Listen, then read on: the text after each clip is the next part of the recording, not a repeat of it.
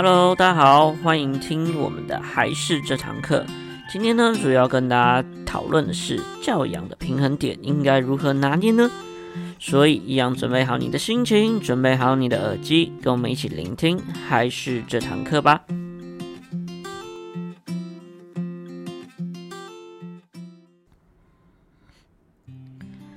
Hello，大家好，我是还是的木须老师。那又到了我们礼拜三还是这堂课的时间啦！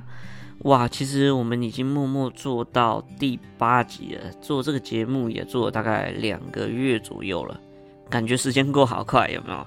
那也非常谢谢大家的支持。那如果喜欢我们的话，记得要帮我们多多的分享，还有帮我们订阅哦，谢谢。那今天呢，最主要要跟大家聊一聊有关于管教的一个平衡点哦。最主要就是会觉得说，我们应该要对小朋友严厉一点好呢，还是呢，我们要对小朋友比较宽容一点，像是朋友的感觉，这样子会比较好呢？我觉得多少大家都会被这个问题有一点烦恼吧，就是到底这个平衡点应该怎么抓？至少我自己觉得，我自己有一点困扰。像之前在带小朋友的时候啊，有的时候就觉得。不凶一点的话，小朋友根本不听你讲话，有没有？你可能很生气，然后他还在旁边玩，然后对你嬉皮笑脸，这样这是更生气这样。但又觉得如果自己太凶的话，又好像自己脾气很差，然后小朋友会吓到的感觉。嗯，尤其啊，之前对付一个小朋友，那那其实也还好，就是好好跟他说是可以的。但是一次如果对付十几个，就很崩溃嘛。你可以想象那个画面吗？十几个如果都是很皮的小朋友，你又很难一个一个跟他讲哦，那真的是非常痛苦，等于上一次课可能把一整天的精力都耗掉也是有可能。所以我觉得老师真的是蛮可怜的，有没有？就是一次要对很多个小朋友，然后又不能做太多的处罚动作，不然家长其实也是会有非常多的压力给我们，就是感觉好像在霸凌他小孩，这样其实也进退两难，有没有？所以在这边。要多帮老师发声一下，老师真的很可怜，麻烦家长尽量多多跟老师沟通，然后多多支持老师一下，拜托拜托。那拉回来，不晓得大家有没有觉得，常常会有这样状况，就是有时候你对小朋友生气，他一直觉得你在跟他玩，然后你更生气了之后，然后他就开始哭，然后就很可怜，然后家长就会自己反省自己说。啊，我自己是不是太凶啦？是不是脾气不好，要好一点？就一直在这样无限循环当中，有没有？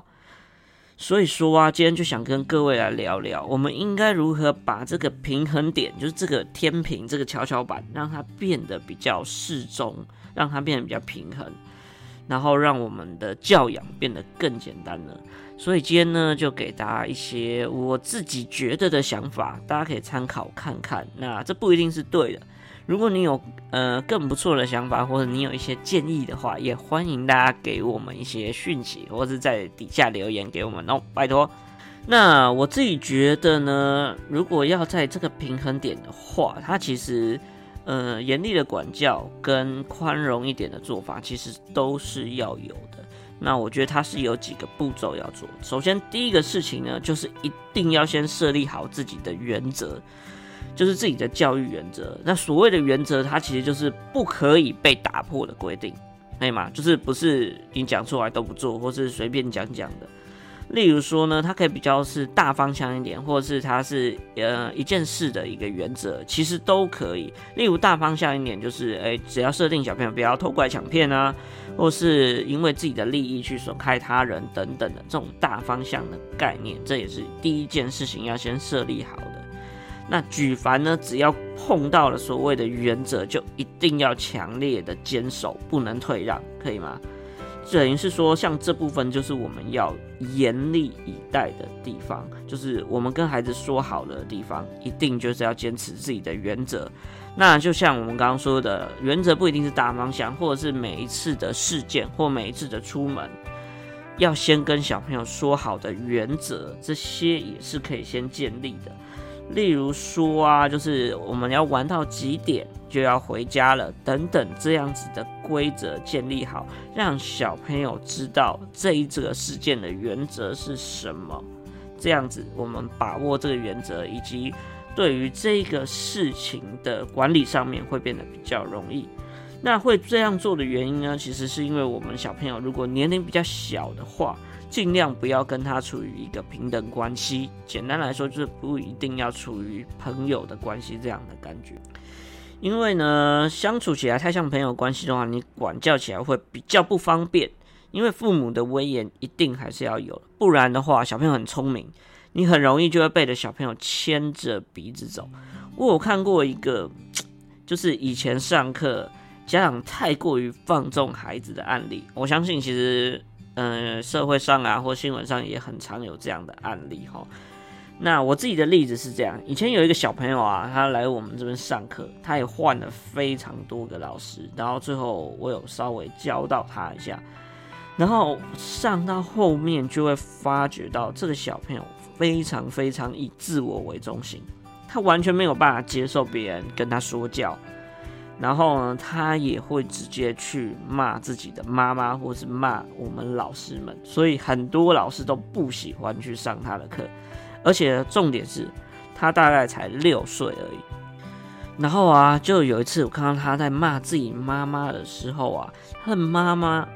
我觉得非常夸张，就是骂他小朋友在骂他，在呛他的时候，他妈妈还一直去安慰他，然后要他不要生气，说都是自己的错啊，自己不好这样，那要他原谅他，还说之后如果他不哭的话，就买玩具给他，然后就叫他不要生气。我听完整个超级大傻眼，这真的超级宠溺自己孩子，有没有？他明明做错事情，你还买东西要奖励他，就是容易会对小朋友造成，就是哎、我以后就用这招就可以了，有没有？所以说我我看完整个就是觉得哇，这妈妈完全不知道到底在干嘛。然后这样子的话，这小朋友的话，通常都会让他觉得这世界都是以他为中心在转，这样反而会害了小朋友一整这一生，你知道吗？不要觉得小朋友会因为时间就会慢慢体会到你的苦心。不好意思，其实我们看社会整个案件，不是所有人都是这么自动自发，长大都知道哦，妈妈你都是为我好哎，真的没有所谓的这样的事情。不然的话，社会上怎么还会有这么多的人去对自己妈妈、爸爸妈妈漠不关心，然后？都想骗自己的爸爸妈妈，或者是爸爸妈妈只是对他而言是一个利益上的存在。所以说呢，爸爸妈妈在一开始小的时候带孩子的时候，一定的权威是非常重要的。这个权威不是说你一定要一直管他，一直管他，而是针对原则的事情去管他。这样子的话，你带小孩才，才会比较方便。举个例子来说，这是我觉得，呃，父母跟小朋友在小的时候的管教的一个一个一个一个情境哈。虽然说这样设定有点奇怪，不过大家可以看看。我觉得家长呢，其实跟驯兽师的概念有一点像。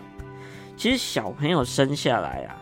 他还不了解这世界到底是怎么在运行啊，运行的状况是怎样，所以他一生下来就跟一般的生物是一样，就像一个小野兽一样，他需要透过呃大人或透过妈妈、透过爸爸来把它带入正常的轨道。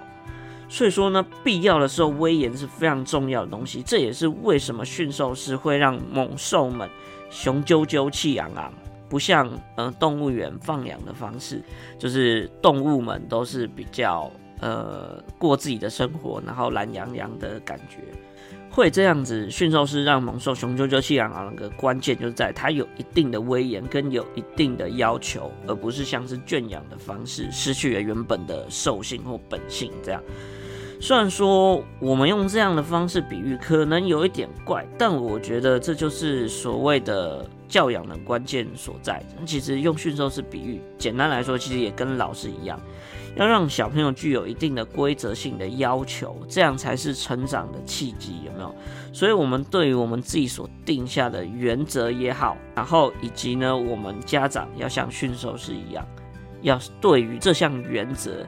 要非常的认真的对待，所以像这部分的话，我们一定要严肃的对待自己所规定的原则，可以吗？第二件步骤呢，就是我们要去串通好自己家里的家人，让每个人的原则跟教育方针要一致，不要让小朋友，因为小朋友通常都很聪明，他只要看到谁软就靠过去谁那边，所以不要让小朋友有靠山。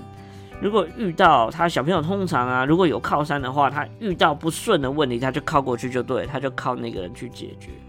所以说呢，会这样讲的一个原因，就是刚刚那个小朋友，呃，那个骂妈妈的小朋友的后续，就是我们到最后啊，有跟他妈妈讨论，然后请妈妈要稍微调整一下，不要太纵容小朋友。那其实妈妈很担心之后的状况，所以他也照做这样。那他也对小朋友去设立原则，甚至设立规则。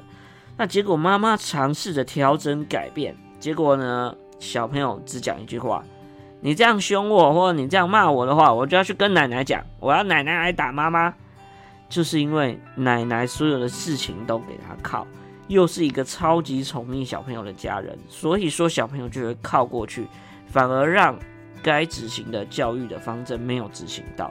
所以说呢，建议家长适当的开家族会议也是非常重要的。其实呢，我们可以针对小朋友的教育方针，大家可以开一个家庭的会议，让大家共同遵守一下。我觉得这是非常重要的事情，就为了自己的孩子好。所以说我建议家长可以这样子做。那第三步呢，就是建议家长原则之外的事情，可以多让孩子放胆的让孩子去做，不要做太多的限制。我觉得这就是我们今天所讲的东西比较难一点的地方，就是有的时候又要管，有的时候又要不管，这就是难的地方。管太多，小朋友会受限；管太少，孩子会放纵。所以才会跟大家说，先明确定立好原则，先把握住原则，其他的小规定让孩子自己去做，让孩子自己去思考，或让孩子自己去设定。那自己做错了，受了伤，就自己去承担，这样。所以说呢，我们只要管理好原则的部分，切记不要管太，不要做太多的规则，就以原则就好。如果处处都管太多的话，就会发生这样的事情，孩子会不敢自己放手做，做什么事情都要先看一下父母的脸色才敢做。就以前上课的时候，常常就会遇到这样的小朋友，我们一看到就知道家长管的非常多，家教非常的森严，这样。通常呢，这类型的孩子都会这样。我们在上课的时候，都会让小朋友自己去做解答，自己去做问问题。但是我们都会做一件事，叫“你确定了吗？”我们都会问他。当问这一句的时候，让他自己去解答的时候，小朋友通常都会一直去看妈妈，一直去看妈妈，不敢自己做决定。好像他这一题答错就会要了他的命一样，很怕自己做错事情。我觉得这就是管太多的话会产生到的一个问题点，就是小朋友完全不敢自己做，所有事情都要妈妈来决定。这样，那妈妈又觉得，诶，小朋友依赖他很好，就是所有事情都帮他决定好。这样子的话，小朋友就会没有自己的一些逻辑，或没有自己的原则性，所以这样反而是阻挡孩子前进。所以说，再次的强调。我们只要把握好原则就好。那其他如果不危害小朋友他自身的生命的话，就放任一点，让小朋友自己去试试看，自己去挑战看看。这就是比较放放开、宽容、放任的做法。所以说，要拿捏清楚什么东西一定要严肃以待，什么东西一定要放任，去让小朋友自己去做。那这些东西，我觉得都是可以自己先设立好。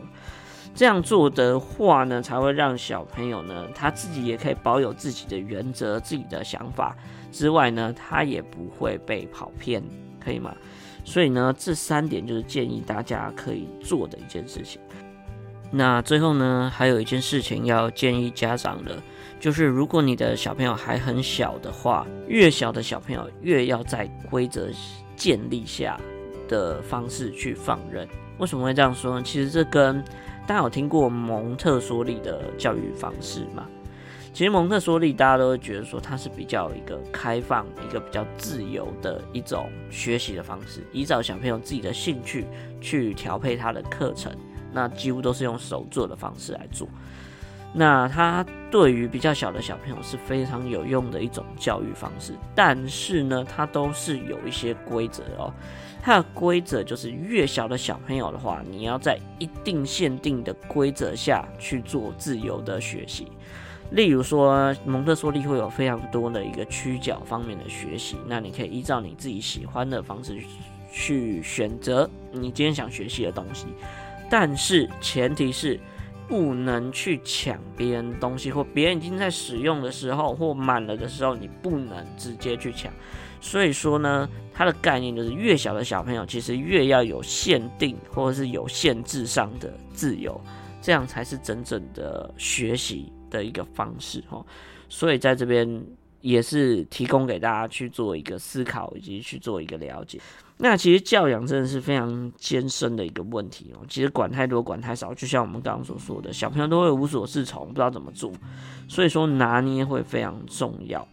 那所以今天提供这三个步骤，让大家可以去思考一下，是不是对你有一些帮助？这样，希望大家在养育的部分可以一直一起互相讨论，一起互相学习。那有一些问题的话，也欢迎大家跟我们一起讨论。我今天讲的有可能都是错的，因为每个人教育方式不一样，那每个小朋友又不一样，所以说呢，教育方式都可以做一些调整或调配。如果呢，你有不错的建议，或者你觉得这方面可以怎么做会更好的话，欢迎大家可以跟我们一起讨论。因为我希望就是建立一个比较互相讨论、互相学习的一个环境，所以麻烦大家。如果你有一些建议，或者你有一些问题的话，都欢迎跟我们来做询问，或是来做沟通的哦。那我是木须老师，今天就提供大家一个教养的平衡点，应该要怎么这样去拿捏的部分。那喜欢我们的频道的话，记得要帮我们点个赞，或帮我们分享，以及呢帮我们追踪一下，拜托拜托订阅一下我们。那。希望大家会喜欢今天的内容，有意见麻烦要跟我说，拜托拜托。那我们下一集再见喽，拜拜。